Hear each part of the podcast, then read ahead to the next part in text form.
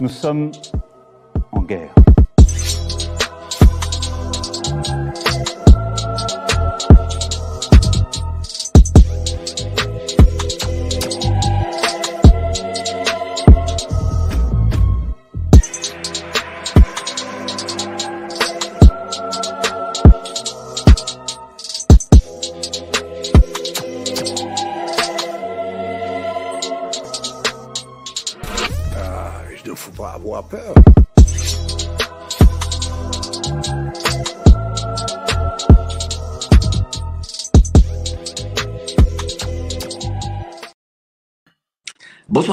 Jeudi soir 19h, vous êtes en live sur Géopolitique Profonde, la chaîne qui a la meilleure programmation du YouTube Game et il faut le dire, il faut le partager à fond. N'hésitez pas à mettre des pouces. Avant ça, vous vous inscrivez sur Géopolitique Profonde, euh, vous mettez votre mail et puis vous apprenez à vous débancariser. C'est gratuit. Alors aujourd'hui, voilà, je reçois Laurent Montet, auteur criminologue, pour ce livre qui est une véritable bombe. Voilà, je vous le dis, ce livre, c'est une bombe. Vous apprendrez des choses.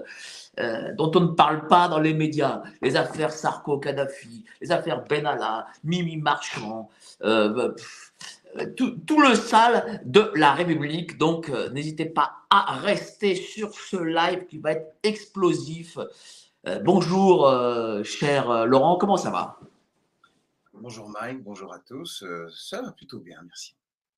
Alors, toi, tu es criminologue, tu as été une star jusqu'en 2019, faut le dire. Tu as, euh, été dans tous les médias possibles, imaginables, euh, médias télé, presse, euh, en tant que spécialiste de la criminologie. Et puis en 2019, patatras, tu as été condamné. Raconte-nous, parce que là, je on est obligé d'en parler. Il faut vraiment que ce soit la, première question, parce que j'imagine que des gens ont regardé sur euh, Google ton nom, ils ont tapé ton nom et ils ont vu certaines choses. Donc voilà, je te laisse la parole là-dessus. Bien sûr.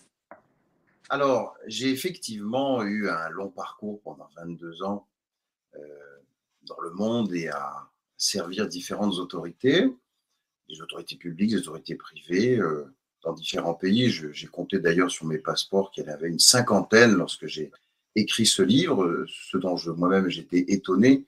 Mais ça montrait effectivement la passion que j'avais et euh, l'investissement euh, pour, pour défendre la criminologie et euh, la dénonciation surtout des affaires sensibles, des affaires criminelles non résolues ou des affaires d'État.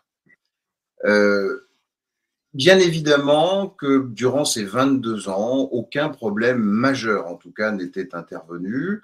Euh, J'avais bien entendu eu euh, des ennemis comme euh, toute personne qui sort la tête en dehors de l'eau. J'avais eu évidemment quelques ennuis ou critiques de ceux qui étaient les principaux concurrents. Évidemment qu'on ne peut pas plaire à tout le monde. Mais vraiment, je ne m'attendais pas à ce que, euh, oui, le 27 février 2019, euh, eh bien, je sois traduit devant un tribunal et incarcéré à la barre. C'est-à-dire que j'ai été euh, euh, scotché, et mon avocat le premier, à être finalement muselé dans ma parole, décrédibilisé aussi dans ma profession, qui est une profession, voilà, de près ou de loin en tout cas, que je considère publique, judiciaire, euh, propre à, développer évidemment euh, la vérité d'une manière ou d'une autre, fort dans l'analyse aussi l'enseignement supérieur qui était le mien.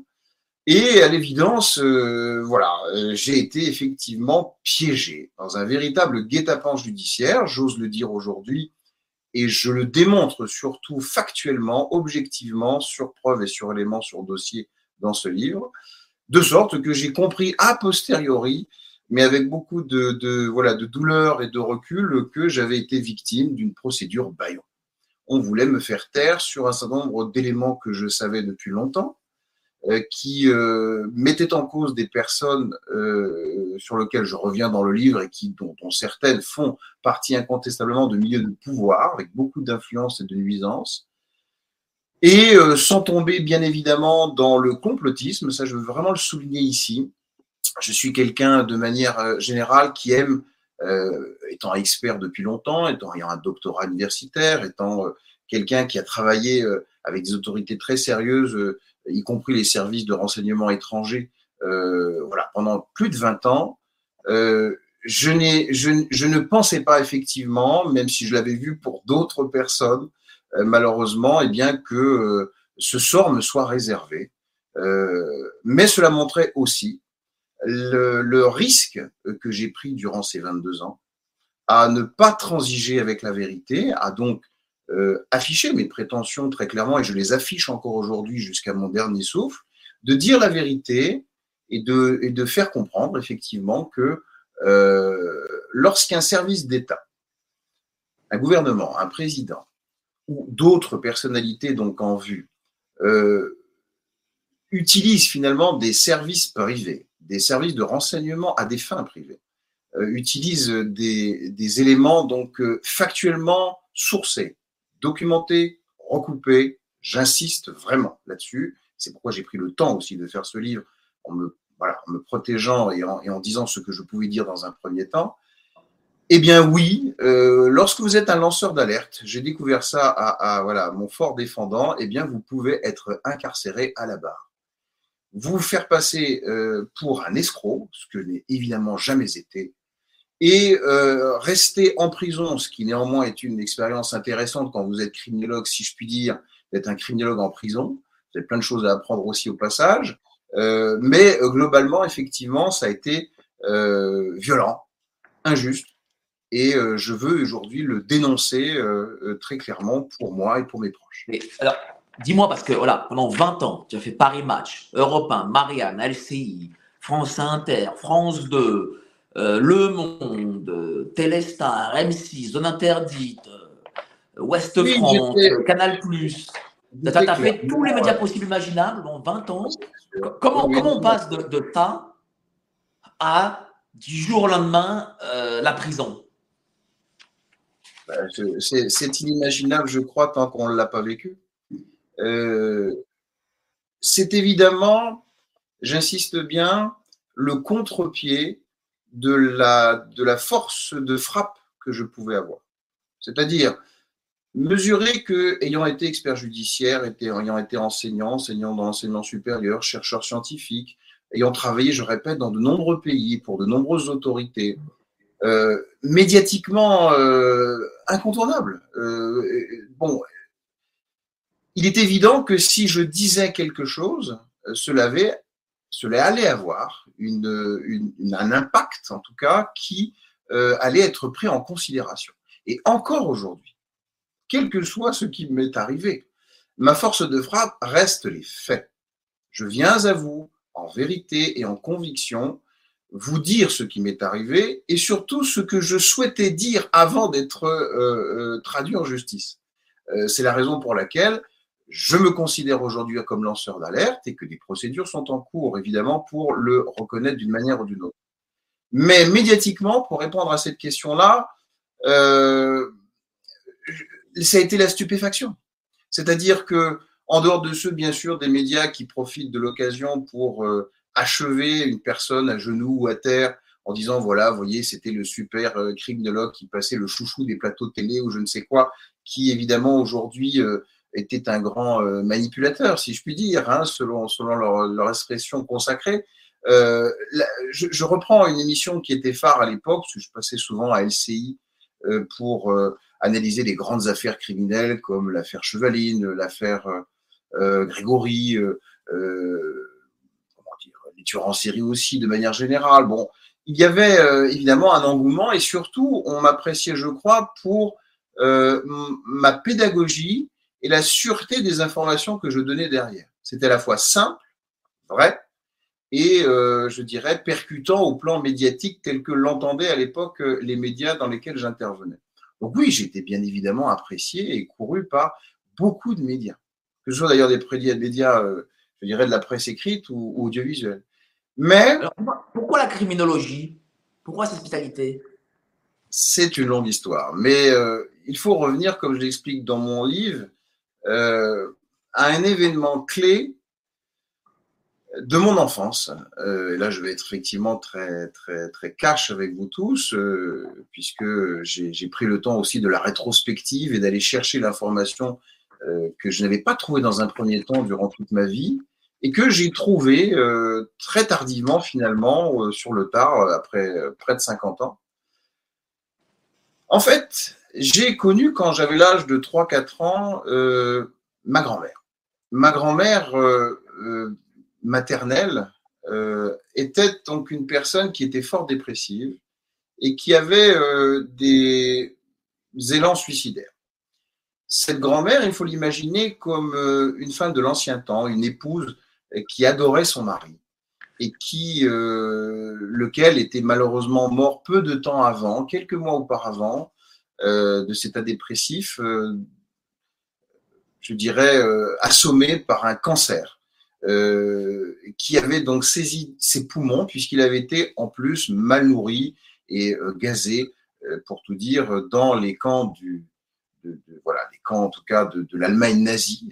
et de ce fait, donc, l'homme qui était un bon père de famille incontestablement, une forte personnalité, policier de surcroît, euh, en fin de, course à la préfecture de police de Paris, eh bien, euh, voilà, est mort. Ma grand-mère ne s'en est pas remise et a souhaité euh, manifestement rejoindre mon grand-père euh, par-delà la mort. Et donc, elle a voulu se suicider. Sauf que j'ai appris très tardivement qu'elle a souhaité se suicider avec moi. C'est-à-dire qu'elle voulait, dans son imaginaire ou dans, sa, dans son idéal euh, de vie retrouvée par-delà la mort, en quelque sorte, euh, refaire une famille, c'est-à-dire refaire, voilà, papa, maman, et puis le chéri, euh, le petit-fils chéri, finalement, le fils que son mari n'avait jamais eu de toute sa vie et souhaitait sans doute avoir. Et voilà, ce, fantasme, en quelque sorte morbide, il est vrai, l'avait obsédé au point qu'elle soit passée à l'acte et est tentée donc sur un pont, pour tout dire, face à un train qui arrivait en face de me prendre la main fermement et de se jeter avec moi sous le train. Euh, j'en ai conservé en tout cas des souvenirs qui sont remontés tardivement à la surface grâce à une psychologue que j'ai rencontrée en prison. C'est-à-dire qu'il fallait que je passe en prison pour révéler euh, cet élément euh, majeur de ma vie et comprendre un processus par lequel j'étais passé pour autant être impliqué vitalement presque finalement à rechercher cette vérité et à rechercher euh, cette, euh, voilà en tout cas la manifestation dans l'injustice de la perte de vie de mes grands-parents notamment. Par là, eh bien, euh, Dieu soit loué, je parle souvent d'un petit ange qui est passé ce jour-là, c'est-à-dire un petit ange qui passé, puisque au dernier moment, à l'ultime moment où je sentais qu'elle allait vraiment m'embarquer avec elle sous les rails du train, eh bien, elle s'est ravisée. Et euh, elle m'a refait euh, tomber sur le trottoir et euh, finalement, elle s'est suicidée toute seule. Peu de temps après, dans la maison familiale, et là encore, j'en garde évidemment beaucoup de souvenirs. Je veux souligner d'ores et déjà, juste pour finir là-dessus, euh, qu'il y a au-delà de, la recherche de vérité de la mort de ma grand-mère, un contexte d'enquête qui s'était créé autour justement de la mort de cette grand-mère après sa mort. C'est-à-dire que la police avait, à l'époque, cru à tort que euh, mes parents euh, souhaitaient finalement l'héritage de mes grands-parents, euh, donc, leurs propres parents, et que notamment la grande maison dans laquelle on vivait, un certain nombre d'avantages liés à l'héritage, eh bien, a suscité une enquête un peu plus approfondie. Et oui, mes parents ont été suspects à tort durant cette période-là. Et sans aucun doute que cette injustice-là, euh, et que euh, la logique qui avait amené ces policiers à s'interroger, en tout cas, euh, m'avait amené sans doute inconsciemment aussi à euh, traquer tous les éléments et tous les indices permettant de faire la différence dans un sens ou dans un autre, de savoir si c'était vrai ou si c'était faux. Euh, je crois qu'effectivement, là, il y a un élément fondateur, euh, parmi d'autres, mais en tout cas un élément très fort fondateur du pourquoi je suis devenu criminel. Alors, je vais lire un extrait euh, de ton livre pour montrer aussi aux gens qui tu étais et jusqu'à à quel niveau tu es arrivé. Proposition d'un conseiller de sécurité de Jacques Chirac.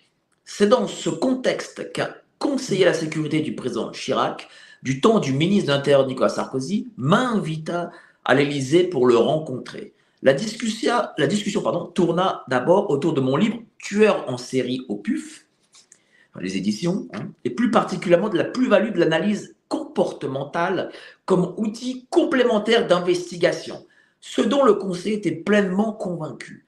Puis, de fil en aiguille, il m'amena sur un autre terrain, une idée fort intéressante. Dites-moi, cher monsieur, si vous pouvez profiler les criminels, vous pourriez sans doute profiler les hommes politiques. Seriez-vous intéressé à le faire pour le président? Je n'en dirai pas plus pour l'instant. Donc, tu es criminologue, mais criminologue, ça englobe aussi visiblement euh, le profilage. Et tu étais, tu, étais, avais telle notoriété que Jacques Chirac t'a fait quand même, euh, quand même à chercher à avoir euh, besoin de tes conseils, quoi. C'est marrant. Pour le coup, euh, j'imagine qu'il voulait avoir, parce qu'à l'époque, étant bisbee avec M. Sarkozy, et il s'est dit, tiens, peut-être que tu aurais pu lui donner quelques conseils. Bien sûr. C'est vrai que ma spécialité est l'analyse comportementale et le profilage criminel. petit détail néanmoins avant de poursuivre, au moment où je parle, je ne suis plus et je ne dois pas apparaître comme un criminologue. C'est-à-dire qu'on peut me dire j'ai été criminologue. Mais effectivement, tu as été, pardon, pardon. Ah, je, ce sont, ça au passé. Voilà, ce sont les impositions, les obligations, en tout cas judiciaires, qui sont les miennes aujourd'hui. Ce sera différent dans trois ans. Je redeviendrai criminologue, je l'ai toujours annoncé justement pour faire la vérité et, et arrêter qu'on me vole ma vie comme on l'a fait. Mais en attendant, en tout cas, journaliste je suis, chercheur je suis, avec grand, euh, avec grande joie, je de vérité également. Pour répondre maintenant à la question, oui, ce conseiller à la sécurité de Jacques Chirac voulait que je sois un conseiller officieux, euh, ce qui était déjà un problème pour moi. Euh, c'est-à-dire que je n'apparaisse pas euh, comme Ludovic Shaker, comme Paul Soler ou dans d'autres, voilà, des, des, gens finalement qui n'apparaissent pas dans les journaux officiels, dans les, voilà, dans les, organigrammes officiels, mais qui aurait un rôle capital, comme l'avait Benalla, qui est celui donc de euh, traquer le comportement non verbal, auditif, euh, tout ce que peut dégager une personne pour savoir s'il dit vrai ou faux, savoir dans quel état d'esprit donc il est pour pouvoir l'utiliser évidemment de manière stratégique, tactique vis-à-vis de celui qui, euh, président alors, aurait pu l'utiliser euh, à des fins éminemment politiques. Euh, et je dirais de manière continue, c'est-à-dire que vous imaginez quelqu'un comme moi. C'est là aussi où il faut réaliser le danger que je représente en soi, quelque part. Je suis un radar ambulant. On m'a souvent appelé le, le sonar de service, c'est-à-dire celui qui arrive dans une pièce et qui est tellement sensible euh, du fait de cette intelligence émotionnelle qu'on m'a réellement diagnostiquée, là encore, euh, par euh, psychologue, que détecter quoi que ce soit chez une personne dès lors que je la vois, eh bien, bien interpréter, décrypter, analyser, permet d'avoir toute une série d'informations sans que la personne ait besoin de parler. Voilà.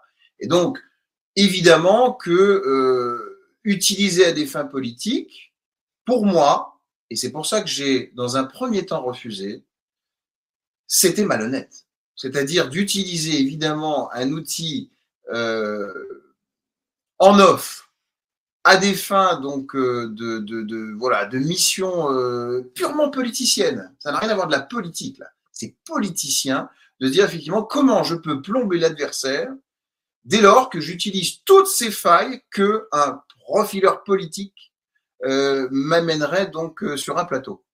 Il était hors de question, évidemment, de faire ça pour ça, comme ça. Être profileur pour traquer des criminels, bien sûr. Être profileur pour lutter contre des terroristes dans des services de renseignement, avec grande joie.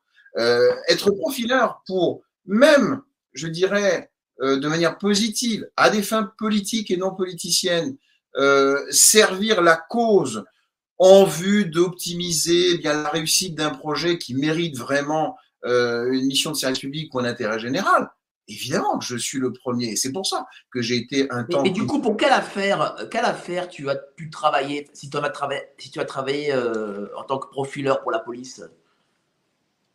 Oh, ben, il y en a eu beaucoup. Il y a eu Angélique Dumez, il y a eu euh, l'affaire du tueur de Perpignan, il y a eu euh, Redzala, Sidamed Redzala, euh, et il y a eu toute une série donc, de dossiers aussi, je me souviens à Grenoble ou à Lyon, sur des affaires de, de crimes sexuels. Non, la liste est effectivement importante, et d'ailleurs, je souligne au passage que des remontées en grande, grande majorité positives avaient été faites auprès de la chancellerie à l'époque, pour justement dire, mais voilà quelqu'un qui peut euh, vraiment euh, être intéressant d'un point de vue expertal et qui en plus euh, est très engagé pour la manifestation de la vérité. Donc il peut vraiment nous servir à des fins strictement judiciaires. Et j'insiste, on me le disait souvent à l'époque, rien à voir avec ceux qui sont voyants, ah, intuitifs ou ce genre de choses. C'est-à-dire que moi, je me fondais surtout sur le comportement. Voilà. La déduction rationnelle, euh, le comportement factuel ou qu'on pouvait vraiment constater, analysé par des éléments scientifiques euh, reconnus internationalement, il y a évidemment une science de l'analyse comportementale, notamment par exemple à l'université de Liverpool avec euh, la psychologie d'investigation, l'investigative psychology, qui font partie des éléments clés pour asseoir une véritable matière scientifique. Mais justement, comment on travaille en tant que profileur avec la police? Par exemple, tiens, je vois l'affaire Dils. Euh, voilà, comment on peut travailler euh? Alors, l'affaire Dils, je suis arrivé, euh, je dirais, à travailler avec son avocat, Jean-Marc Florent. Je dirais même qu'à l'époque, c'est même Julien Courbet qui m'avait donc mis en relation, puisque Patrick était, je dirais, très mobilisé dans le plateau, donc de sans aucun doute. Il avait donc d'ailleurs connu une certaine Karen, dont je tairai le nom, mais qui a été aussi une grande mobilisatrice de sa cause. Euh, et donc, ils ont, ils ont dit, ah, voilà un expert, effectivement, euh, remonté, qui peut sans doute l'aider. Euh, et c'est là où ça devient intéressant, parce que l'affaire de, Patrick Dis montre que le profilage peut être utilisé à charge ou à décharge. On peut très bien, évidemment, utiliser l'analyse comportementale pour dire, vous voyez, son comportement est celui d'un psychopathe avec des comportements sadiques qui permet de voir pendant le crime, avant le crime, après le crime, qu'il correspond bien à ces critères criminologiques. Mais à l'évidence, on peut dire aussi mais que le profil de Patrick Dills, le comportement de Patrick Dills, les faux aveux démontrés de Patrick Dills, eh bien, ne correspondent aucunement aux éléments factuels comportementaux euh, connus de la procédure et reconnus par la procédure.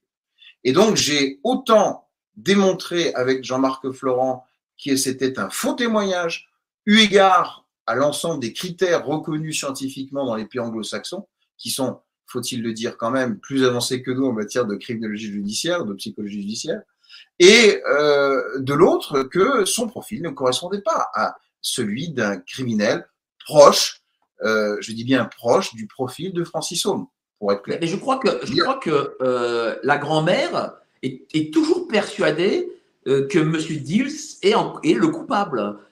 Mais c'est normal. Mais c'est normal. C'est-à-dire que quand vous avez une autorité judiciaire qui fait foi, qui vous dit, lui, c'est le criminel. Il y a une enquête, normalement sérieuse, en tout cas entendue comme sérieuse, qui est faite pour euh, collecter les éléments probants qui vont démontrer la culpabilité d'eux, avant que la justice, évidemment, au final, se prononce. Lorsque vous avez les médias qui relaient l'information et qui assoient l'ensemble de ces, de, ces éléments donc pour confirmer, conforter ce que dit police et justice, ben, vous êtes, en plus, les parents dont nous parlons ne sont pas forcément des spécialistes euh, de, de ce domaine, euh, ou de la police, ou des ministères. Donc, ce sont des gens qui, évidemment, croient avant tout euh, ce qu'on leur dit par une autorité officielle et euh, qui même attendent pour faire le deuil de leur euh, souffrance, c'est bien normal, d'avoir un coupable, d'avoir une justice qui va se prononcer sur ce coupable et qui donc voilà vont permettre de tourner la page. Donc si vous revenez évidemment en arrière en disant ce n'est pas Francis Home, comme ça a été le cas. En tout cas, ce n'est pas pardon Patrick Dis, c'est quelqu'un d'autre et ce sera finalement Francis Home eh bien, ils ont le plus grand mal à admettre qu'il euh, y a un changement de criminel ou de coupable, tellement ils ont été habitués, se sont forgés à l'idée forte de cette autorité de référence. Bon. C'est la même chose, si je puis me permettre, avec tous ceux qui ont été euh, victimes d'une erreur judiciaire. On parle souvent de ceux qui sont victimes d'erreur judiciaire en tant qu'auteurs euh, accusés devant une justice, condamnés même parfois à de lourdes peines. Et on fera aussi un jour qu'on parle des acquittés. Hein, c'est entre 6 et 9 des, des chiffres en France. De ces gens-là qui finalement ont été passés à la moulinette judiciaire, parfois donc incarcérés, et qui, euh, plusieurs années après, et souvent en appel d'ailleurs le plus souvent, euh, voilà, reviennent à la liberté. Mais il faut aussi qu'on pense à toutes ces victimes collatérales. C'est-à-dire les parents des victimes, les parents de l'auteur, les amis, les camarades et les professionnels de tous ceux qui sont voilà qui ont été concernés effectivement là pour la procédure et qui finalement connaissent un revirement radical de situation qu'ils ont le plus grand mal à accepter. Ça, ça n'est ni pris en charge par la société, ni pris en charge par des psychologues qui restent de toujours à la solde, euh, en tout cas à la charge euh, des, voilà, des, personnes qui souhaiteraient se faire soigner ou accompagner. Et puis surtout, quelle est la responsabilité euh, et la condamnation d'une manière ou d'une autre de cette justice, de cette police qui s'est trompée? Et là, c'est le grand évidemment en France comme ailleurs, mais quand même pas mal en France.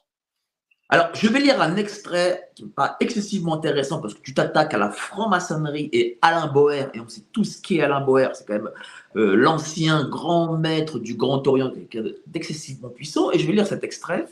D'ailleurs, j'en lirai après encore un autre sur ces réseaux.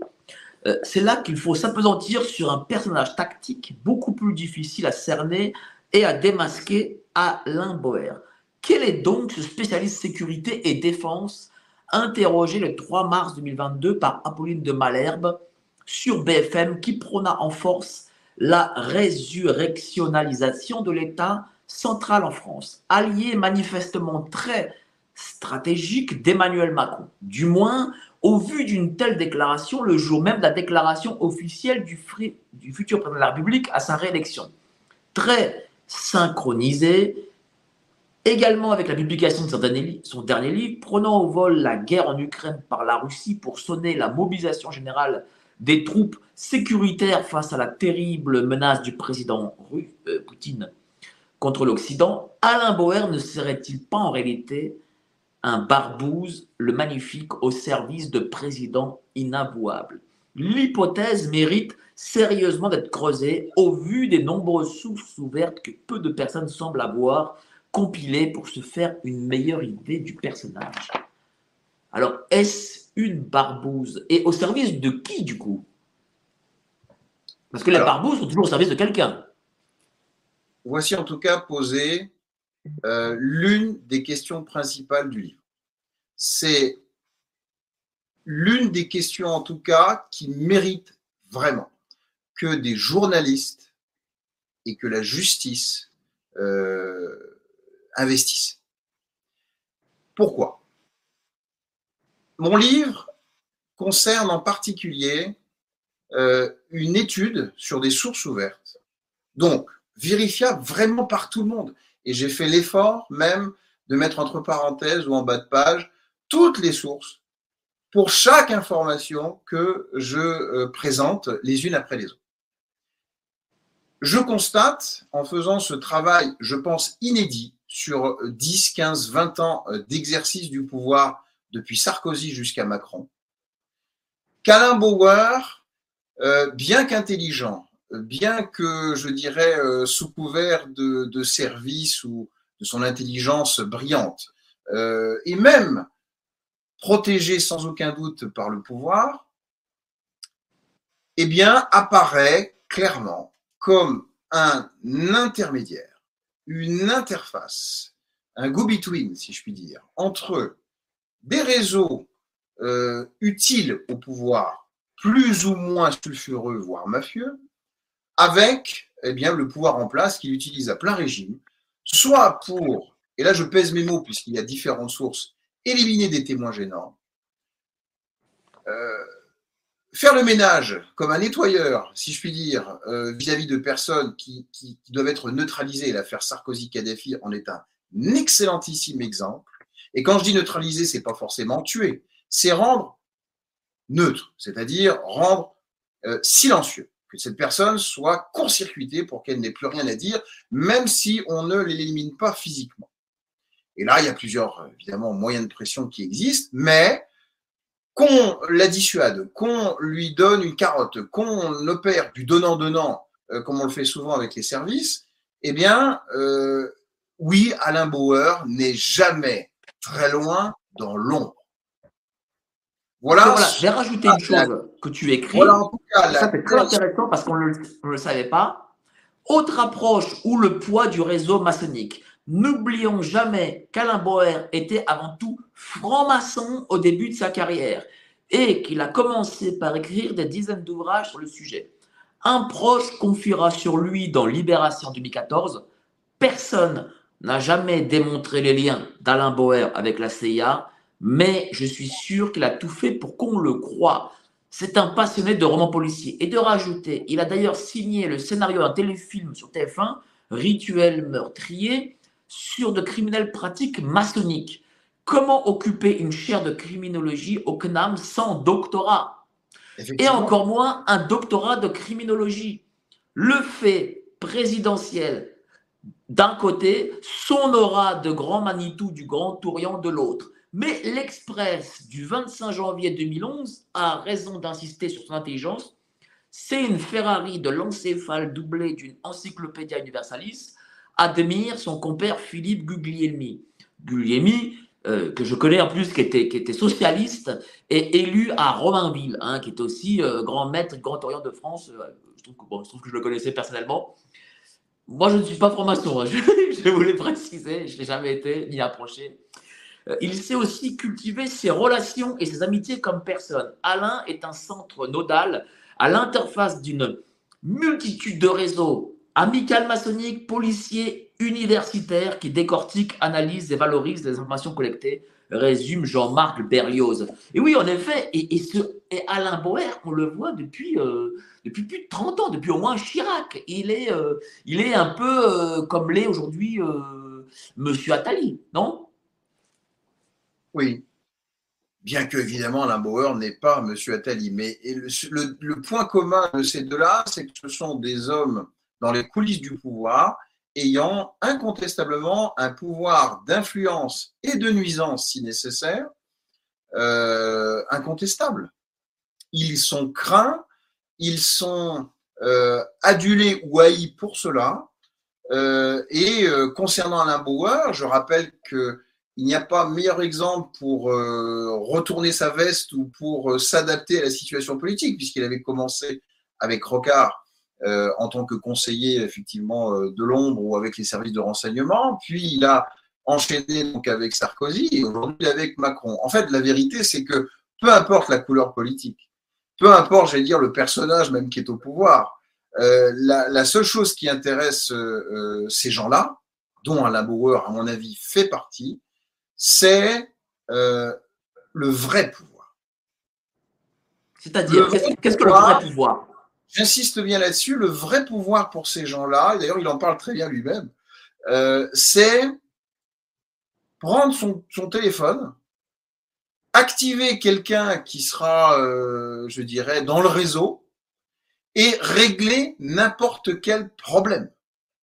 Je l'ai vu d'ailleurs avec un de ses acolytes, en direct à titre personnel, un certain Xavier Hofer. Ces deux-là sont euh, et chemise ont été cul et pendant très longtemps. Je rappelle Xavier Hofer, c'est un ancien d'Occident, c'est euh, dit un criminologue et quelqu'un qui a travaillé pendant longtemps à l'Institut de criminologie de Paris, jusqu'au jour où son fameux département des recherches des menaces criminelles contemporaines, suite à l'affaire Christophe Nodin, Air Cocaïne, auquel évidemment, donc, euh, je rappelle, Christophe Nodin était l'un des, assistants, des chercheurs, je dirais, de ce département, donc ça fait quand même tâche dans un, dans un institut universitaire de dire qu'un tel personnage avait pu euh, exercer, eh bien, voilà, le château de cartes est tombé et finalement, il est redevenu à la vie civile et aujourd'hui, on le sait, euh, voilà, travailler comme il se doit. Mais il est au CNAM avec Alain Bauer. C'est-à-dire que ces deux-là sont restés toujours en cheville, avec sans aucun doute l'intérêt réciproque, mutuel, des réseaux qui sont les leurs. Je pense qu'Alain Bauer a une dominante politico-judiciaire et que Xavier Hofer a une dominante renseignement, je dirais, euh, élargie. voilà, je pas dans les Xavier Hofer, tu consacres un chapitre sur lui, tu expliques que Xavier Hofer éprouvait une forme de jalousie envers toi. Est-ce que Xavier Hofer, pour ceux qui n'ont pas lu le livre, a fait partie de tes problèmes? Est-ce qu'il a fait partie de ceux euh, qui malheureusement t'ont envoyé en prison? Oui, aujourd'hui, je considère que les probabilités que Xavier Hofer soit l'un des principaux acteurs de ma descente aux enfers euh, voilà, sont très importantes.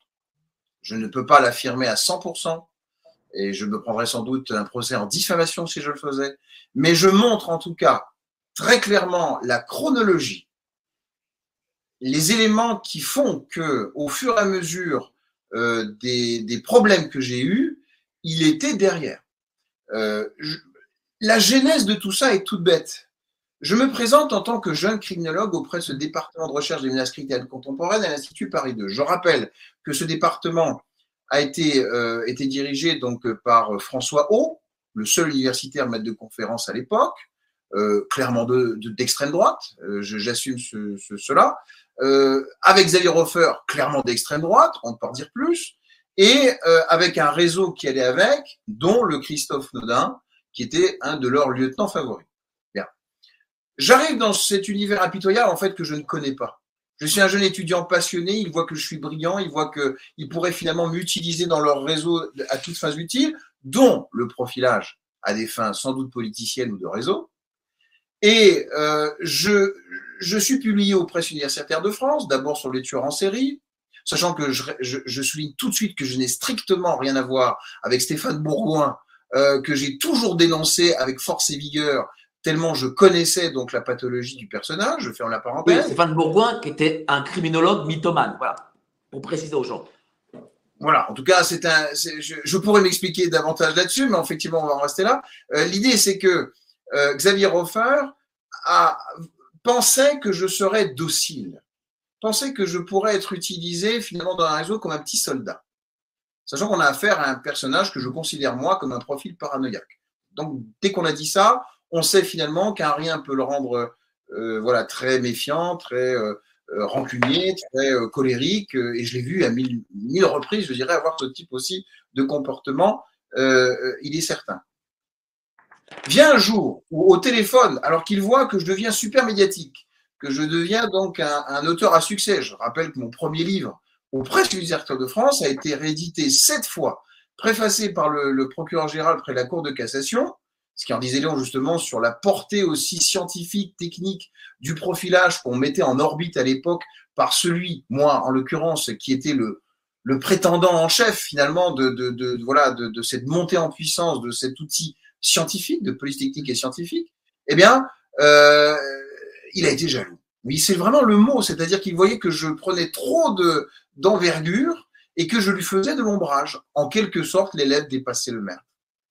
Euh, Alors, alors ce jour-là, il prend son téléphone. Il me, il me dit, avec, euh, voilà, je m'en souviendrai toujours de cette voix euh, autoritaire et, voilà, je dirais, tranchante comme un coup près presque. Hein. Ce n'est pas vous le criminologue, monsieur C'est moi. Et à partir de ce jour-là, la manière dont il l'a dit, les conséquences qui ont été, je dis, je ne peux pas poursuivre dans un tel département qui finalement faussoie la criminologie qui n'est plus scientifique, qui est politique, qui opère des réseaux plus ou moins souterrains d'extrême droite euh, qui infiltrent le pouvoir ou qui essayent effectivement d'une manière ou d'une autre, qui utilisent les services de renseignement à l'évidence pour des fins qui ne sont pas très heureuses. Euh, je, voilà, j'étais au début de mes découvertes, mais clairement, ça a été le divorce à partir de ce moment-là. Eh bien oui. on, va, continuer sur Alain Boer. Euh, parce qu'un passage excessivement intéressant que, que le grand public ne connaît pas, et qu'on va connaître ce soir, saviez-vous aussi qu'Alain Boer a conseillé Alexandre Benalla? Il l'a fait durant la période où s'abattait un déluge d'accusations contre le protégé d'Emmanuel Macron. C'est ce que rapporte Sophie Coignard dans son livre Benalla, la vraie histoire, un intrus au cœur du pouvoir. Le vieux franc-maçon du Grand Orient reçoit donc un jeune apprenti récemment initié dans euh, une obédience, la Grande Loge nationale française. Je ne savais pas que Benalla était franc-maçon, du coup voilà, on l'apprend. C'est Vincent Kras qui a parrainé son ancien stagiaire qu'il fréquente depuis 2017. Ça t'aidera à te canaliser, dit-il, euh, à être hyperactif. Les deux hommes sont désormais suspendus par la justice maçonnique en attendant que leur cas soit étudié sur le fond. Le criminologue et homme d'affaires Alain Boer, ancien grand maître du Grand Orient et grand amateur d'intrigues à tiroir, le convie à un petit déjeuner à son domicile. Il le reçoit dans son impressionnante euh, bibliothèque aux 33 000 ouvrages. On ne sait pas s'il les a tous lus. Il lui tient euh, à peu près ce langage. Vous êtes jeune, vous êtes brillant, il faut vous intellectualiser, reprendre vos études, passer votre master 2, ensuite écrire un livre, mais pas sur votre affaire. Dans un an ou deux, tout le monde s'en foutra.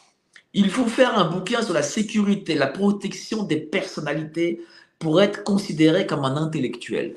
Par ailleurs, malgré ses bonnes et anciennes relations, Benalla ne donne pas suite à l'offre de LVMH, la société, le, groupe, le holding de, euh, de Bernard Arnault, l'homme le plus riche du monde, proche d'Alain Boer.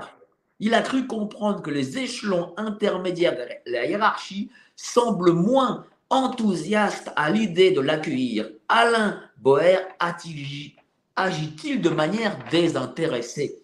Cette démarche, en tout cas, est en phase avec les désidératas du château. Vous comprenez, l'Élysée. En cet automne, l'Élysée est terrorisé à l'idée qu'Alexandre Benalla veuille garnir les devantures des librairies. Mais alors, la question centrale, c'est qui en réalité est ce Alexandre Benalla? Et quels ont été ses réseaux? A-t-il connu tout de suite d'ailleurs Alain Boer et quels ont été ses réseaux pour qu'il soit aussi proche euh, de M. Macron? Il faut savoir en réalité que Alexandre Benalla naviguait, comme je l'explique très bien dans le livre, euh, dans des contacts et des réseaux euh, d'intermédiaires de marchés je vais dire, politico-militaire ou militaro-industriel. C'est-à-dire que finalement, de nouveau, c'est un intermédiaire qui prend son argent, euh, sans doute de commissions liées à des échanges, des mises en relation avec des personnes pour des contrats plus ou moins euh, légaux ou plus ou moins euh, valables. Mais dès lors que vous savez que finalement un État tel que Sarkozy, Macron, donc en tout cas au plan, au plan présidentiel, ne peut pas se permettre évidemment d'afficher euh, des, prétentions de ce genre-là. Tout ça, c'est en, sous-main, tout ça, c'est souterrain, tout ça, c'est en coulisses, évidemment. Ben, vous êtes content de bien avoir ce type d'intermédiaires qui vont faire en quelque sorte le sale boulot, mais qui vont faire finalement une diplomatie parallèle, qui vont euh, obtenir des marchés parallèles, qui vont obtenir des, des, éléments euh, sur lequel, effectivement, bon, aujourd'hui, où est Benalla? Sa société Comia Group est au Niger. Nigeria. Bon. Qu'est-ce qu'il fait essentiellement de la sécurité reconvertie? Bon, par de nouveau quelqu'un, un de ses mentors, donc voilà, Solomon. Bon, mais d'où vient Olivier Dubois, dont on a beaucoup parlé ces derniers temps? Il est évidemment donc dans les mains des juntes euh, kidnappées, voilà, etc. Et on apprend effectivement que encore aujourd'hui, Macron est extrêmement dépendant, voire intéressé de l'uranium euh, euh, qui, qui, est effectivement dans ce pays-là. Et on voudrait me faire croire que euh, le siège, en quelque sorte, ou l'un des sièges principaux de, de, la société de Benalla, qui, affiche d'ailleurs ses prétentions comme étant bien au-delà du Maroc, l'endroit où il a fait ses plus grandes affaires, et que Macron, d'un autre côté, en vient à, développer donc toute une série de réseaux, et, je rappelle qu'il a été au Nigeria il n'y a pas très longtemps quand même, hein, aussi, euh, euh, dans des, dans des, dans enfin, il y a eu des discothèques, mais il y a eu plein d'autres choses aussi euh, que je raconte dans le livre. tout ceci serait une pure coïncidence, tout à coup, que Olivier Dubois, le jour, tenez-vous bien, le jour où la présidente de l'Assemblée nationale donc va ouvrir le vote sur la réforme des retraites. On nous met en devanture comme si c'était euh, pas assez fabriqué comme ça, euh, la libération, euh, je dirais, si avantageuse par la diplomatie française officielle et sans doute l'œuvre de Macron dont il voudrait être le, bénéficiaire ou le, principal acteur pour calmer le jeu et les ardeurs finalement des contre-députés à la réforme. Non. C'est-à-dire que là, on n'est évidemment pas dans une preuve matérielle, mais on est dans des faisceaux d'indices concordants et suffisamment concordants tels que je crois pouvoir vraiment le démontrer dans le livre pour euh, euh, vraiment se dire que Benalla, Macron sont restés très probablement en lien, que Alexandre Djouri, qui est un autre acteur transversal sur 15-20 ans depuis Sarkozy, l'affaire Sarkozy-Kadhafi, est un grand ami Alors, de nous, Benalla. nous allons, nous allons parler d'Alexandre Djouri, parce que lui aussi a un rôle excessivement euh, important, mais, mais, ça, ce sera un peu plus tard. D'ailleurs, je, lirai des extraits euh, sur lui, mais ça veut dire, donc voilà, donc Monsieur Benalla, contrairement à ce qu'on veut nous faire croire, est encore en lien et en contact avec l'Élysée. Voilà. Je, j'en suis intimement convaincu. Et les éléments, euh, les relations finalement souterraines ou secrètes qu'on essaye de cacher font état, que ce soit via la DGSE, sur lequel il y a suffisamment d'éléments, notamment euh, Marc Undervel a, vraiment fait un beau boulot sur le, sur le sujet. Ou que ce soit donc du côté des contacts qui ont été les miens en Afrique, parce que je suis resté quand même très longtemps en Afrique, que ce soit au Mali, euh, en Côte d'Ivoire ou euh, par exemple, je ne sais pas, en Afrique du Sud. Tous ces gens-là, effectivement, m'ont parlé, bien que je ne les citerai pas nominativement, mais des liens réels qui existent, y compris en Algérie, y compris au Maroc, et j'espère qu'on en reparlera, du financement. Alors, euh, oui, on va parler du financement algérien euh, euh, de la campagne de M. Macron. Mais avant ça, avant ça, j'ai vu un extrait qui m'a excessivement intéressé. C'est l'affaire MK Ultra. L'affaire des cobayes de la CIA. N'oublions jamais également, de l'autre côté de l'Atlantique, le dossier MK Ultra 53, ou comment dans les années 50, 60 et 70, des dizaines de milliers de personnes recrutées parmi les indigents, les déshérités, dans les prisons, les hôpitaux, les casernes, les orphelinats, ont servi de cobayes non volontaires pour un programme top secret de la CIA. Tout citoyen dans ce cadre pouvait être mis au LSD, hypnose, électrochoc, lobotomie pour créer des Jason Bourne téléguidés mentalement prêts à tuer contre leur gré. L'arme parfaite de suprématie des États-Unis, à l'époque en vue d'asservir le monde. La France aurait aussi servi de cobaye dans l'affaire du pain maudit, où la population aurait été testée par intoxication de l'air et du pain au LSD. Alors ça, cette affaire, je ne la connaissais pas. Qu'est-ce que cette affaire du pain maudit? Dans un petit village de France, du sud de la France, euh, eh bien, euh, tout à coup, des personnes euh, deviennent folles. elles ont un comportement erratique, gesticulantes, certaines perdent conscience, d'autres sont presque hystériques. C'est extrêmement documenté. Il n'y a vraiment aucun doute là-dessus sur la réalité historique de ces faits. par contre, évidemment, euh, fort, euh, fort a été le gouvernement d'essayer de, de, démonter, je dirais, les thèses pour expliquer euh, scientifiquement ce qui a bien pu se passer. Mais la dernière thèse en date qui a été euh, validée notamment par un journaliste américain euh, scientifique et qui, qui, qui, ne fait pour moi aucun doute puisque j'ai eu, pour tout dire, comment dire, euh, j'ai eu accès, en fait, voilà, un document sur lequel j'ai pu voir, comme ce journaliste, que euh, la CIA avait effectivement utilisé la population française de l'époque comme cobaye également pour voir les effets du LSD euh, sur, euh, voilà, à des fins militaires, à des fins militaires opérationnelles. Donc, on a été testé, si je puis dire, et euh, à partir des résultats qui en ont été faits, il est clair que cet outil a été également utilisé dans d'autres conflits. Alors, ça peut être le LSD, ça peut être aussi des produits chimiques mixés au LSD, puisqu'il y a eu plusieurs, euh, voilà, euh, de, voilà, plusieurs possibilités en tout cas chimiques, euh, et qui donc euh, permettaient soit de désorganiser l'ennemi en face. Je rappelle également au passage que euh, on a été capable au Vietnam, la CIA également, de créer des pluies torrentielles.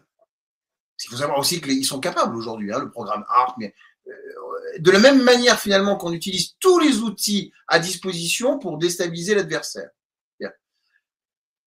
Mais également le, la capacité de se dire, bah, lorsqu'on a quelqu'un, un peu comme la psychiatrisation des, lanceurs d'alerte, hein, ça a été fait en Russie notamment, c'est le fait de se dire, bah, on va l'empoisonner, il est fou, donc il est plus crédible. donc on va, on va faire en sorte effectivement de le, de le désarçonner. Oui, très clairement, j'affirme que aujourd'hui, euh, l'option la plus probable et la plus documentée sur le sujet est l'instrumentalisation de la population française par la CIA à des fins de test du LSD. Et quelles, ont ont été les, conséquences justement de cette population française? Est-ce qu'on est qu'on a les résultats? Alors là, il faudrait euh, pour le coup approfondir la question, puisque d'autant que je ne suis pas médecin. Euh, mais d'un point de vue strictement toxicologique, euh, on a constaté véritablement la diversité hein, clinique de ce qui avait été opéré à ce moment-là. Les effets secondaires ou les effets à plus ou moins moyen long terme, je ne les connais pas.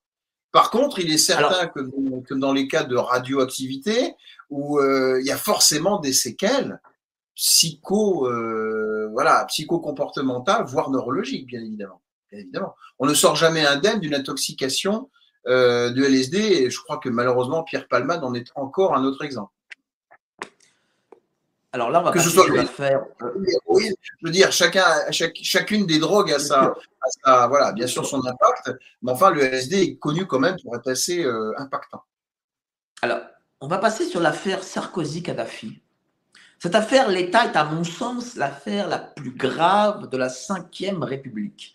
Elle devrait figurer dans les livres d'histoire, dans notre mémoire collective, pour ne jamais oublier combien notre démocratie peut être dévoyée, violée, pervertie au plus haut sommet de l'État. C'est une histoire, je crois, inouïe dans les annales de la République qui est parsemée aujourd'hui de disparitions suspectes, de témoins qui meurent accidentellement, une épidémie de morts accidentelles de gens qui étaient au cœur de financements occultes et ou qui en savait trop. Fabrice Orphy, interview euh, dans France Info 2017. Tout commence en 2012 avec Mediapart qui diffusait deux notes laissant supposer l'existence d'un versement de 50 millions d'euros pour le financement de la campagne présidentielle de Nicolas Sarkozy en 2007 par le régime libyen de Muammar Kadhafi. Le montant officiel de la dite campagne fut de 20 millions d'euros.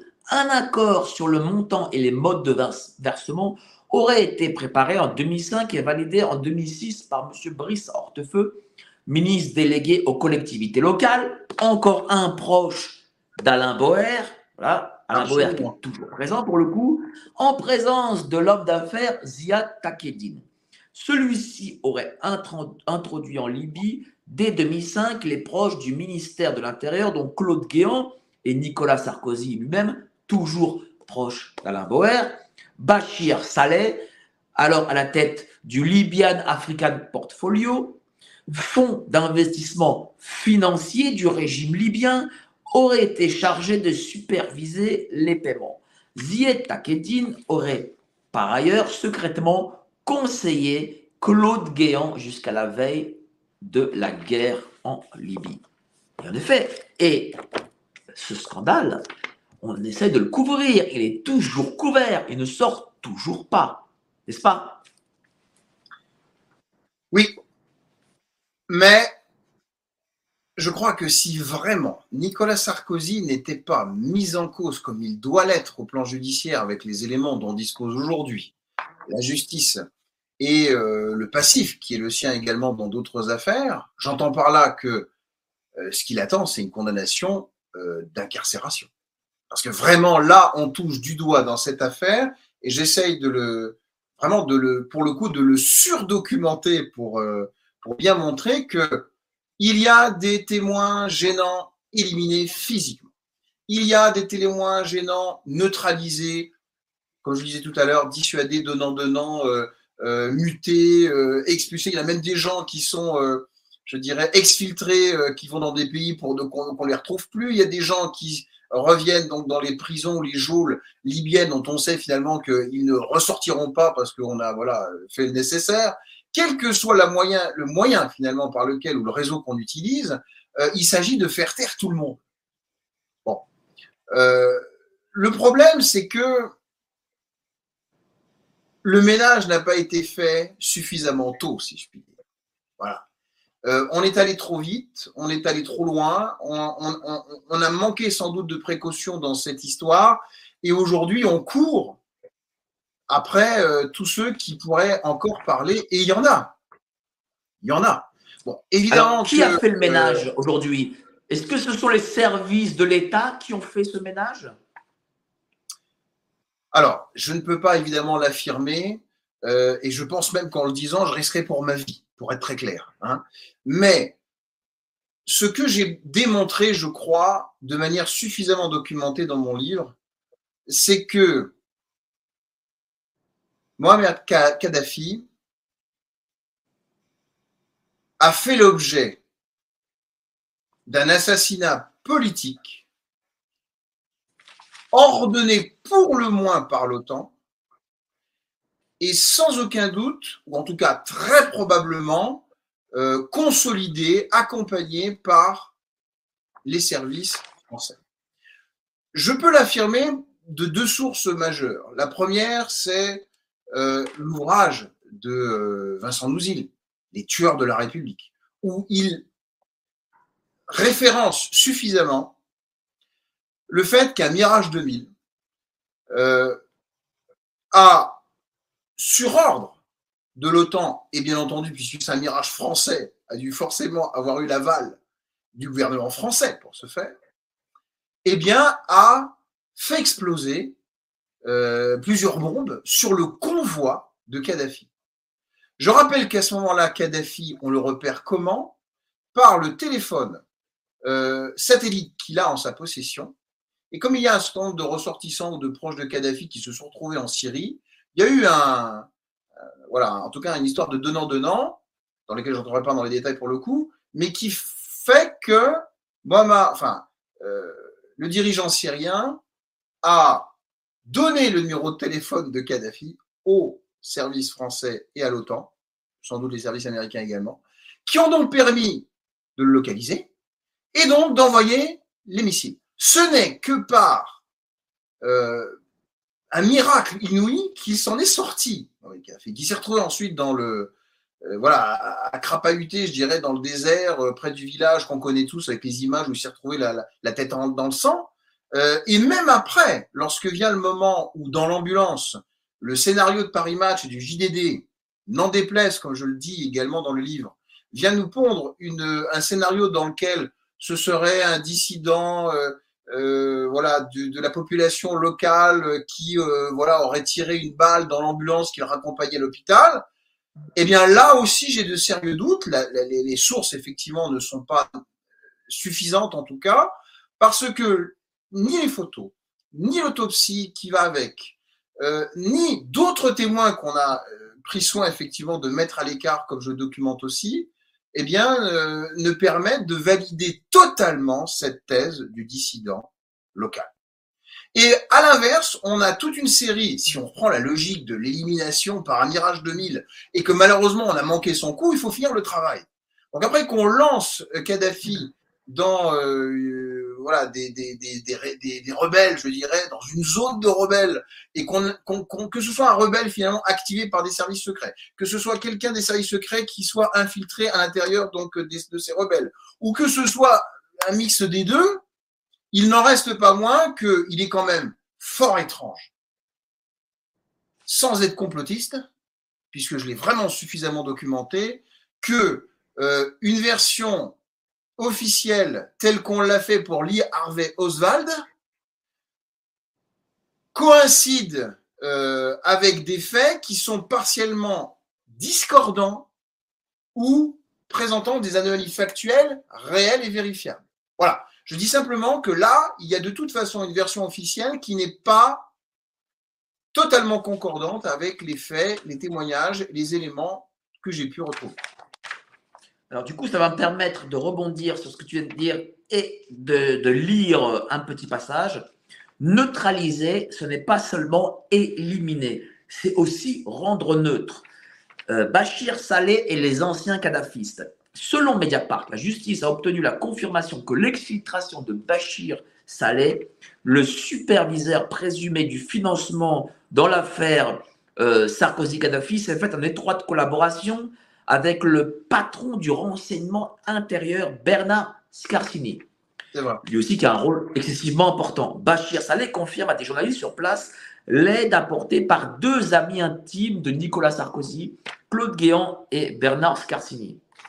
On se souvient qu'il fera alors l'objet d'une tentative d'assassinat à Johannesburg pour le faire taire selon ses proches, puisqu'il s'apprêtait à transmettre à la justice française des informations sur l'affaire Sarkozy-Kadhafi, conformément à ses déclarations. Puis, il aurait été exfiltré à Dubaï. Qui a donc exfiltré euh, Bachir Saleh à Dubaï? Est-ce que l'on sait ça? Je pose l'hypothèse première en tout cas, euh, qu'il s'agit des mêmes réseaux euh, et des mêmes personnes principales agissant de manière transversale, comme Alexandre Djouri, mais il n'en est qu'un parmi d'autres. Euh, que ce soit Air Cocaine, que ce soit Carlos Ghosn, que ce soit donc euh, l'exfiltration de, ce genre de personnages, il y a des finalement des, espèces de, sauveurs de la République, des, nettoyeurs comme ça qui, font le sale boulot. et incontestablement, Alexandre Djoury, en tout cas, a fait partie des personnes dont plusieurs témoins peuvent attester, ont médiatiquement relayé, ont écrit, euh, et dont Mediapart, effectivement en a été le relais, je sais d'ailleurs leur, leur, travail magistral effectivement dans cette affaire, eh bien, euh, oui, on a un Alexandre Joury qui prépare. Alors explique-nous, qui, explique qui est Alexandre Joury, parce que malgré tout, c'est un personnage euh, d'ailleurs très énigmatique, mais très important, et qui est aussi en lien avec Alexandre Benalla. Alexandre Joury, c'est un intermédiaire qui me fait penser un peu à Lord of War. Voilà, c'est-à-dire que c'est un type. Euh, l'argent n'a pas d'odeur, d'où qu'il vienne, dès lors que ce sont des affaires euh, en sous-main d'État à des fins militaires, industrielles ou euh, autres, en tout cas, qui sont fort juteuses, il n'est pas loin. D'ailleurs, Takedin était dans le même genre. Hein, euh, S'ils étaient même parfois concurrents. Euh, et Benalla, lui, il se dit ah ça c'est un super caïd, c'est un super intermédiaire. J'aimerais devenir comme lui. Voilà, c'est un peu son mentor quelque part. Bon. Alexandre Joury, finalement, c'est un peu comme Mimi Marchand. On en parlera sans doute après, mais ce sont des intermédiaires qui sont là depuis très longtemps, qui connaissent tous les pouvoirs et souvent les coulisses du pouvoir au gré des services de renseignement. Je rappelle que Mine Marchand faisait partie elle aussi de la DST fut un temps, euh, et qui utilise finalement tout ce qui est secret ou les moyens à disposition d'un État non affiché de manière médiatique évidemment pour faire le sale boulot. Moi, je les appelle les nettoyeurs. Hein. C'est vraiment ça, c'est-à-dire euh, c'est Léon, c'est Léon avec euh, évidemment la gamme. Euh, la gamme pour euh, se dire proportionnellement, lui, il suffit de le discréditer, lui, il va falloir malheureusement l'éliminer, lui, il va falloir euh, voilà, le, les désarçonner en, en, le mettant effectivement dans une geôle, voilà. Ce sont toujours les mêmes histoires. Alors, moi, je ne savais pas que Mimi Marchand, parce que Mimi Marchand, on l'a fait passer pour une, bonne patronne de discothèque ou une attachée presse, voilà. Mais Mimi Marchand, elle était, elle vient de la DST. Ça, tu confirmes. Hein oui, elle a formé donc euh, beaucoup de personnes à la DST, notamment sur euh, la partie euh, comment travailler sa couverture en tant que paparazzi dans les grands hôtels. Mais elle n'a pas fait que ça. Mi Marchand, finalement, elle est l'interface entre le, grand banditisme, et les, trafics de stupes, tout ce qui relève finalement de, euh, l'ancien, l'ancienne vie qui était la sienne. Je rappelle qu'elle a quand même été euh, euh, condamnée plusieurs fois, en particulier pour, trafic de stupéfiants, qu'elle qu'elle avait un mari qui était un grand bigan. Il y a plein de choses, effectivement, qui la relient au monde du banditisme, dans son passé. Et elle a ensuite, elle était devenue finalement presse people, papesse même de la presse people. D'abord, très proche de, Sarkozy, euh, Bruni, puis ensuite euh, de, Macron, euh, voilà, et de Brigitte. elle est celle qui favorise en devanture, j'insiste bien, l'image positive des présidents. Mais Mini Marchand, ça va beaucoup plus loin que ça. J'ai même envoyé un, enfin, publié un tweet sur le sujet il n'y a pas très longtemps où je retrouve des sources documentaires confirmant qu'elle elle a fabriqué, on peut parler de fabrique d'un président au sens, et donc de Macron, euh, mais appelons un chat un chat, euh, dans le sens où elle a travaillé non seulement son image, non seulement la manière effectivement stratégiquement de, de, décider, euh, d'amener effectivement une manière d'être et de faire qui serait à la fois présidentiable, mais qui serait également compatible avec les réseaux en marche, sans, mauvais jeu de mots. Et l'idée, c'est que cette femme, ensuite, quand il y a euh, euh, un homme de pouvoir qui est pris la main dans le sac avec de la cocaïne, euh, on a des cas quand même assez documentés là encore. Lorsqu'il s'agit donc de personnes qui, comme euh,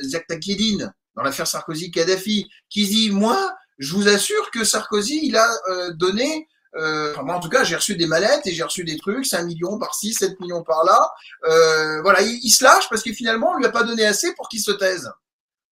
Alors, nuit marchand, elle débarque avec toute sa clique, enfin, en tout cas, une clique bien connue. Je rappelle que nuit marchand, aujourd'hui, elle est mise en examen pour association de malfaiteurs pour, dans cette affaire, d'avoir essayé, euh, finalement, de soudoyer, euh, sous relation de témoin, à, se dire, bah, tu parles, bah, écoute, on va faire en sorte de donner ce que tu veux, euh, ça se marchande, ça se négocie, elle va sur place euh, au Liban et puis on va euh, faire le nécessaire. Ça se sait suffisamment pour que finalement elle soit mise en examen et j'espère bien que ça ira jusqu'au bout. Elle est protégée là. Est-ce qu'on la protège toujours ou est-ce que l'État commence à voir qu'elle s'en souffre et donc bah, il commence à s'en détourner? Mon sentiment, vous savez, mon sentiment, je vais vous donner un autre exemple. Alexandre Joury, aujourd'hui, il court, il coule des jours paisibles en Suisse, à Genève. Quand on connaît le parcours que j'ai vraiment restitué en détail dans mon livre d'Alexandre Joury, vous dites, mais comment se fait-il qu'un personnage comme ça, euh, non seulement soit en liberté, mais continue à faire des affaires presque comme si rien ne s'était passé? Vraiment, je, l'affirme, ce type-là, non seulement est protégé, mais pour répondre à la question, quand vous connaissez les secrets des présidents, quand vous connaissez vraiment des casseroles liées à des gouvernances qui pourraient, s'il le disait, ou s'il le laissait fuiter, euh, eh bien, déstabiliser vraiment un régime en place, même s'il a commis euh, des erreurs, même si euh, voilà les médias s'en chargent, eh ben, on essaye toujours de, de ménager. Voilà, de le ménager. Donc, c'est évidemment que c'est un peu un curseur. Parfois, on l'utilise beaucoup sur certaines affaires parce que sans doute qu'il a toujours euh, ses réseaux, une manière d'être et de faire qui reste suffisamment occulte pour qu'il euh, puisse servir. Et il s'est lui-même, d'ailleurs, euh, vanté d'avoir organisé différentes rencontres avec des oligarques et des responsables algériens. C'est à lui qu'on doit cette interface en particulier. Mais ça, on va en parler. On va en parler. Mais d'abord, d'abord, revenons euh, à Kadhafi. Toi, euh, tu expliques voilà, pourquoi Kadhafi aurait été tué sur hors de Sarkozy. Très bien. Mais tu as quatre hypothèses Alors, je ne vais pas les lire, je préfère que tu nous les dises. Et pour toi, quelle est l'hypothèse la plus plausible? En fait, ce sont surtout les causes. pourquoi il aurait été assassiné? il y a une raison toute bête, c'est que beaucoup des pays du Moyen-Orient, et en particulier la Libye, qui était en quelque sorte de nouveau l'interface entre le monde occidental et le monde oriental, et on peut jouer sur les deux tableaux quelque part, eh bien, investi depuis très longtemps par la CIA et puis les services secrets français, avec lesquels le dirigeant libyen, libyen des contrats avaient été faits et toute une série d'avantages, euh, voilà, qui étaient bien sûr peu connus, voire pas connus, mais qui étaient bien réels.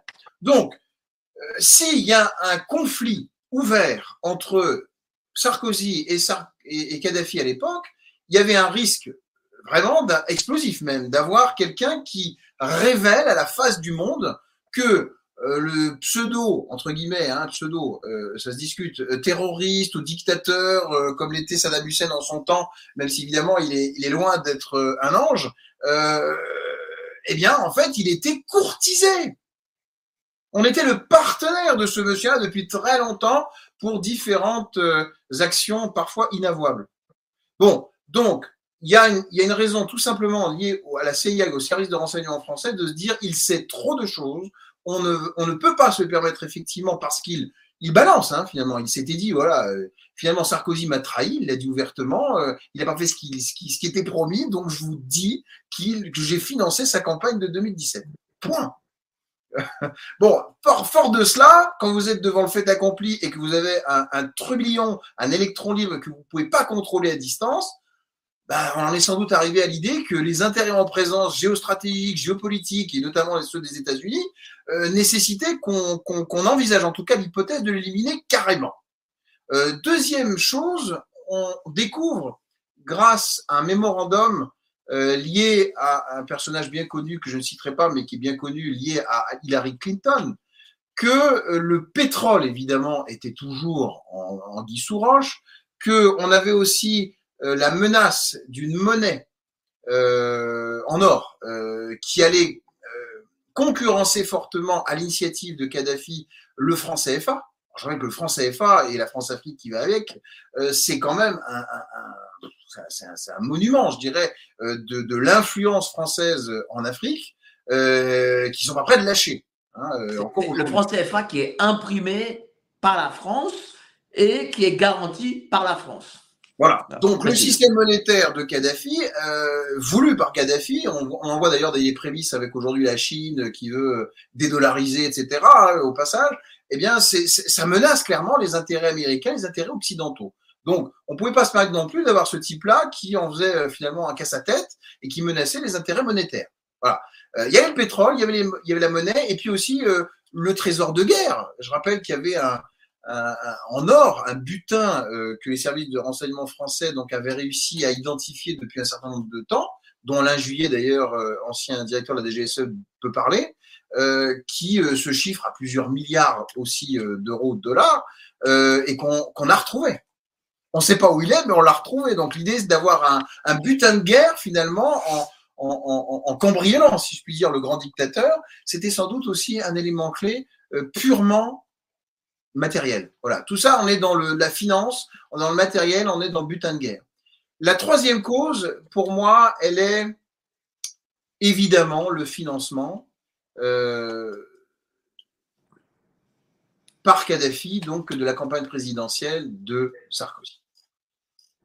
On a quand même des personnes clés, je veux dire, on a euh, Bachir Saleh avec son Libyan africaine euh, portfolio, le trésorier de Kadhafi qui savait et qui a parlé. On a son bras droit qui est tchèque, Amadou Kanté, qui disait la même chose. On a donc, je rappelle, Hortefeux, Guéant, Takiedine, qui euh, savaient et qui ont plus ou moins parlé. On a Jean-Charles Brizard, qui était un ancien donc euh, et proche Alain d'Alain Marot, qui était le chef de la section terroriste à l'époque du parquet de Paris, euh, qui est devenu ensuite un très proche de Bernard Squarcini tous ces petits mondes savaient également. On a Moussa Koussa, qui service des services du renseignement extérieur libyen, de la même manière qu'on a donc euh, euh, un Abdallah Senoussi, qui est directeur du renseignement intérieur de la Libye, qui savait, qui a parlé. Bref, on a quand même tellement de témoins qui, euh, sous, sous sous l'élan, j'allais dire, d'un Kadhafi qui se lâche et qui parle comme si finalement il parlait à un enfant de 5 ans, eh bien, qui se dit on peut pas laisser passer. Si lui, ses proches, ses services de renseignement, les personnes qui sont autour et les intérêts français sont en jeu, alors il faut faire la guerre à la Libye.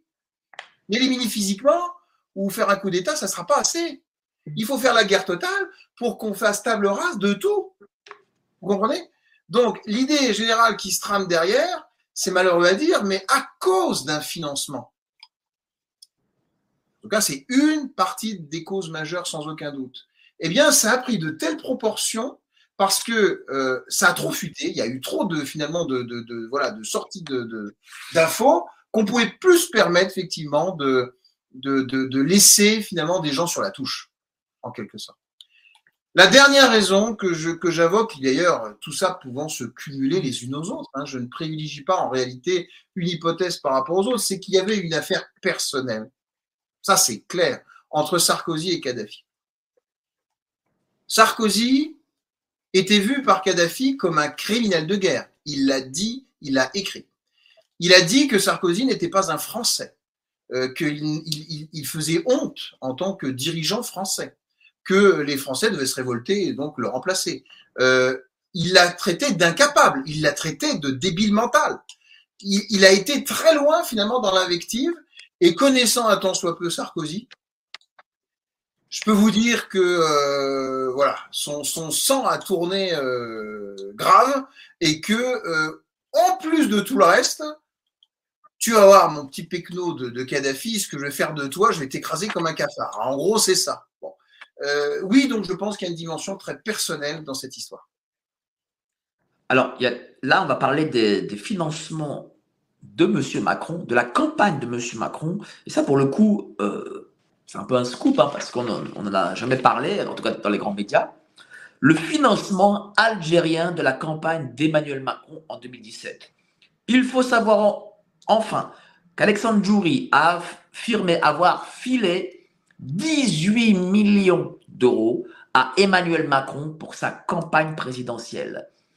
Euh, le média du 19 février 2022, vidéo YouTube. Ultime révélation sur les réseaux de troupes de Macron par Marc Edenveld. Euh, l'incroyable histoire d'Alexandre Djouri. Rien d'étonnant en tout cas quand on sait qu'Emmanuel Macron se serait rendu à Alger les 13 et 14 février dans le, dans le même but. Et puis, il y a un, autre personnage qui, rentre dedans, dont on dit euh, qu'il est, qu'il est financier de Monsieur Zemmour. C'est le Bolloré. Mais il y a plus. Le groupe Bolloré a soutenu la campagne d'Emmanuel Macron de 2017. Pourquoi exact, comme McKinsey. Et là, alors, alors là, je vais, je vais lire ce passage, notamment parce qu'Ismaël Emelien, alors conseiller spécial, euh, conseiller politique à l'Élysée, très proche donc d'Emmanuel Macron, je crois qu'il n'y est plus d'ailleurs aujourd'hui, provenait du groupe Havas qui appartient à Vincent Bolloré, dont nous avons vu que le vice-président Stéphane Fuchs depuis 2011 est le grand ami d'Alain Boer. Encore lui. Sans je, je, peux, me permettre d'arrêter là-dessus. Je, je ne peux pas croire.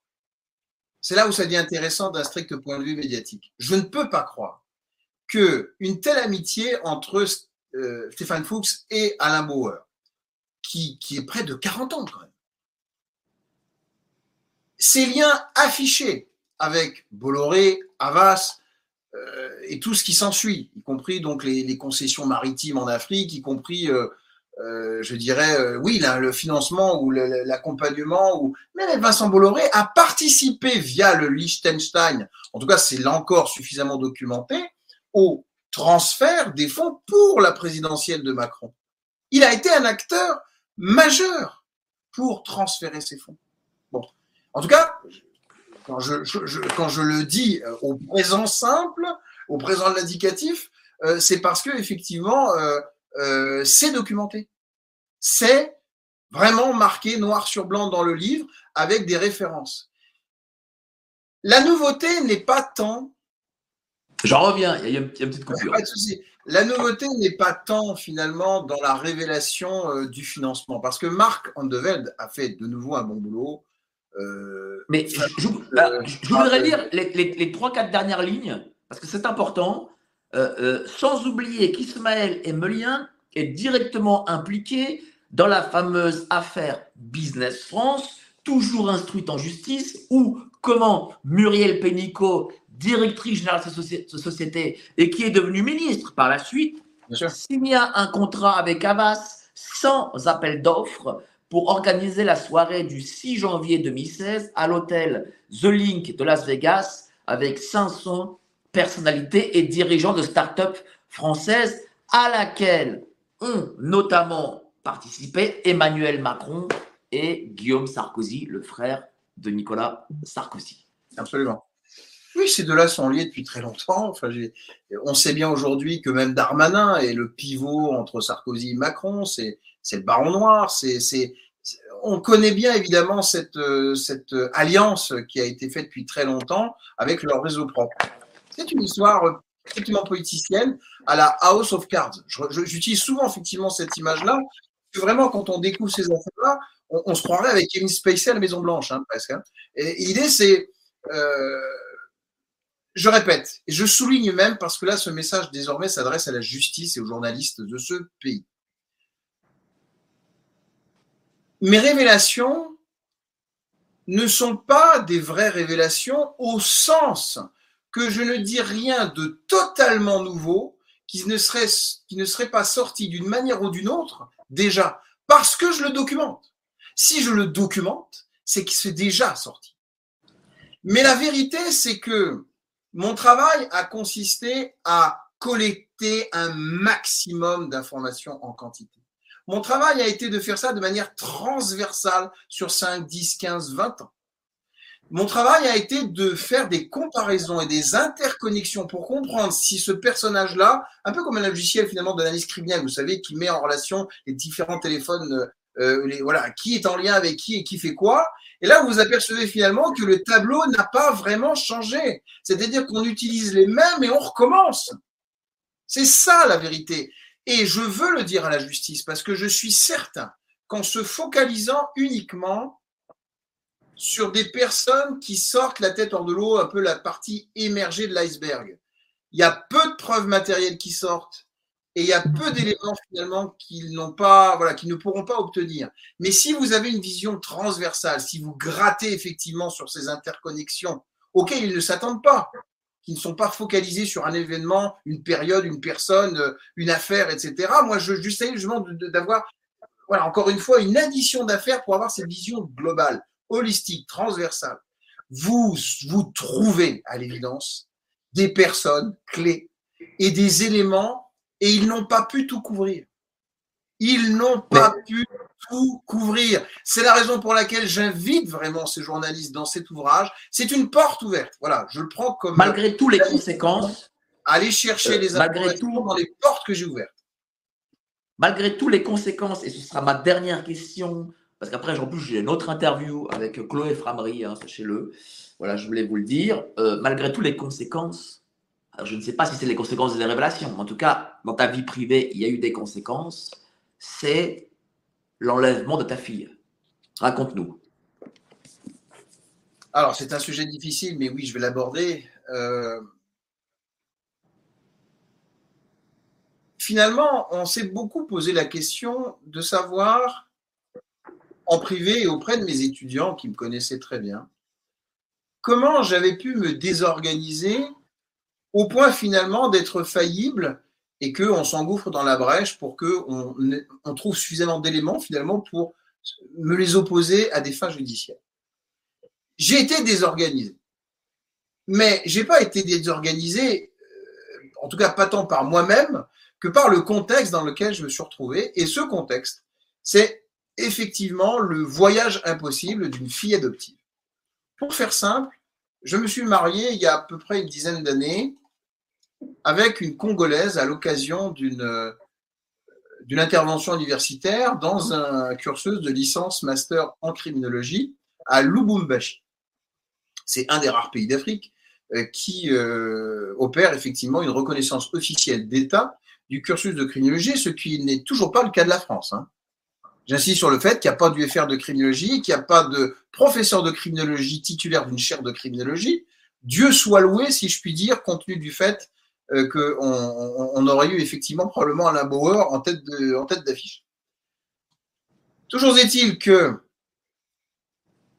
je suis tombé amoureux alors que rien ne se, ne s'y, voilà, je, je, ne comprends toujours pas d'ailleurs comment ça a pu arriver. Cela m'est inexplicable.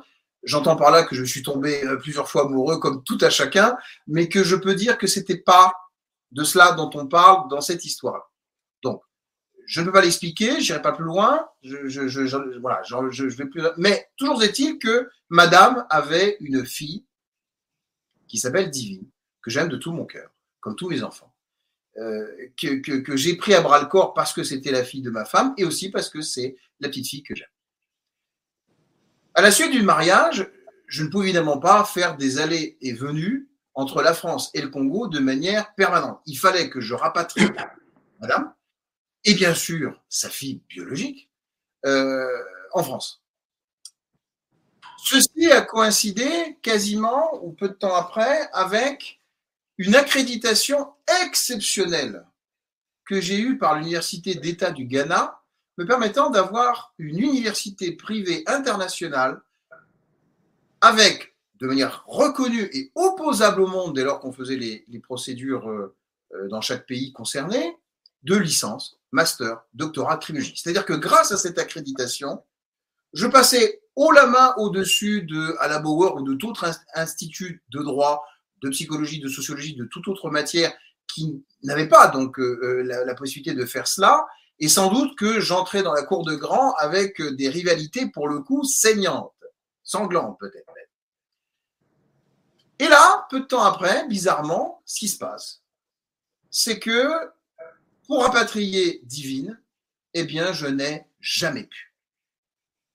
J'explique d'abord que vous avez le cas d'une fille biologique par rapport à un mariage transcrit en France entre un Français et une Congolaise qui euh, réside en France, eh bien, tenez-vous bien, les autorités françaises, euh, tous azimuts, c'est-à-dire au Congo, puis lorsqu'on a essayé de la déplacer donc au Maroc, au Maroc, puis en Côte d'Ivoire, où on l'a déplacée en Côte d'Ivoire pour espérer donc une autre finalité, eh bien, on n'a pas réussi à la faire venir en France. C'est-à-dire qu'il y avait un veto incompréhensible euh, euh, à faire qu'une petite fille d'une dizaine d'années ne puisse pas venir en France pour un regroupement familial avec sa mère biologique, mariée à un Français dans un mariage transcrit en France. Cela n'avait aucun sens.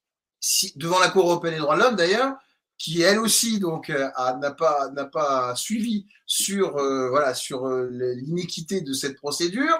On se demande bien pourquoi eh bien, euh, je me suis retrouvé. Alors donc, j'ai commencé, et je finis rapidement, à dépenser beaucoup d'argent pour essayer de trouver à chaque fois, dans un pays différent que celui du Congo, euh, et totalement à mes frais, euh, eh bien, une ambassade française qui serait plus favorable sans rentrer dans la fraude. Parce que je vous garantis qu'en Afrique, malheureusement, de ce que j'ai pu voir et connaître, si vous avez de l'argent et si vous corrompez un tant soit peu les bonnes personnes dans le bon réseau, je pense que ma fille serait déjà en France. En tout cas, merci beaucoup, cher Laurent. Merci. Voilà, ce livre est une bombe. Vraiment, je vous le dis. Mémoire d'un criminologue, justice faussée, république dévoyée. Euh, où est-ce qu'on peut l'acheter, euh, cher Laurent? Dans toutes les bonnes librairies, Amazon, Fnac, bien évidemment. Voilà, donc achetez ce livre. Voilà, est-ce qu'il y a un site sur lequel peut-être commander euh, spécifique, non? Ce sont les éditions du, du Lys Bleu, mais euh, non, pour finir, j'appelle vraiment la justice et les journalistes à lire ce livre.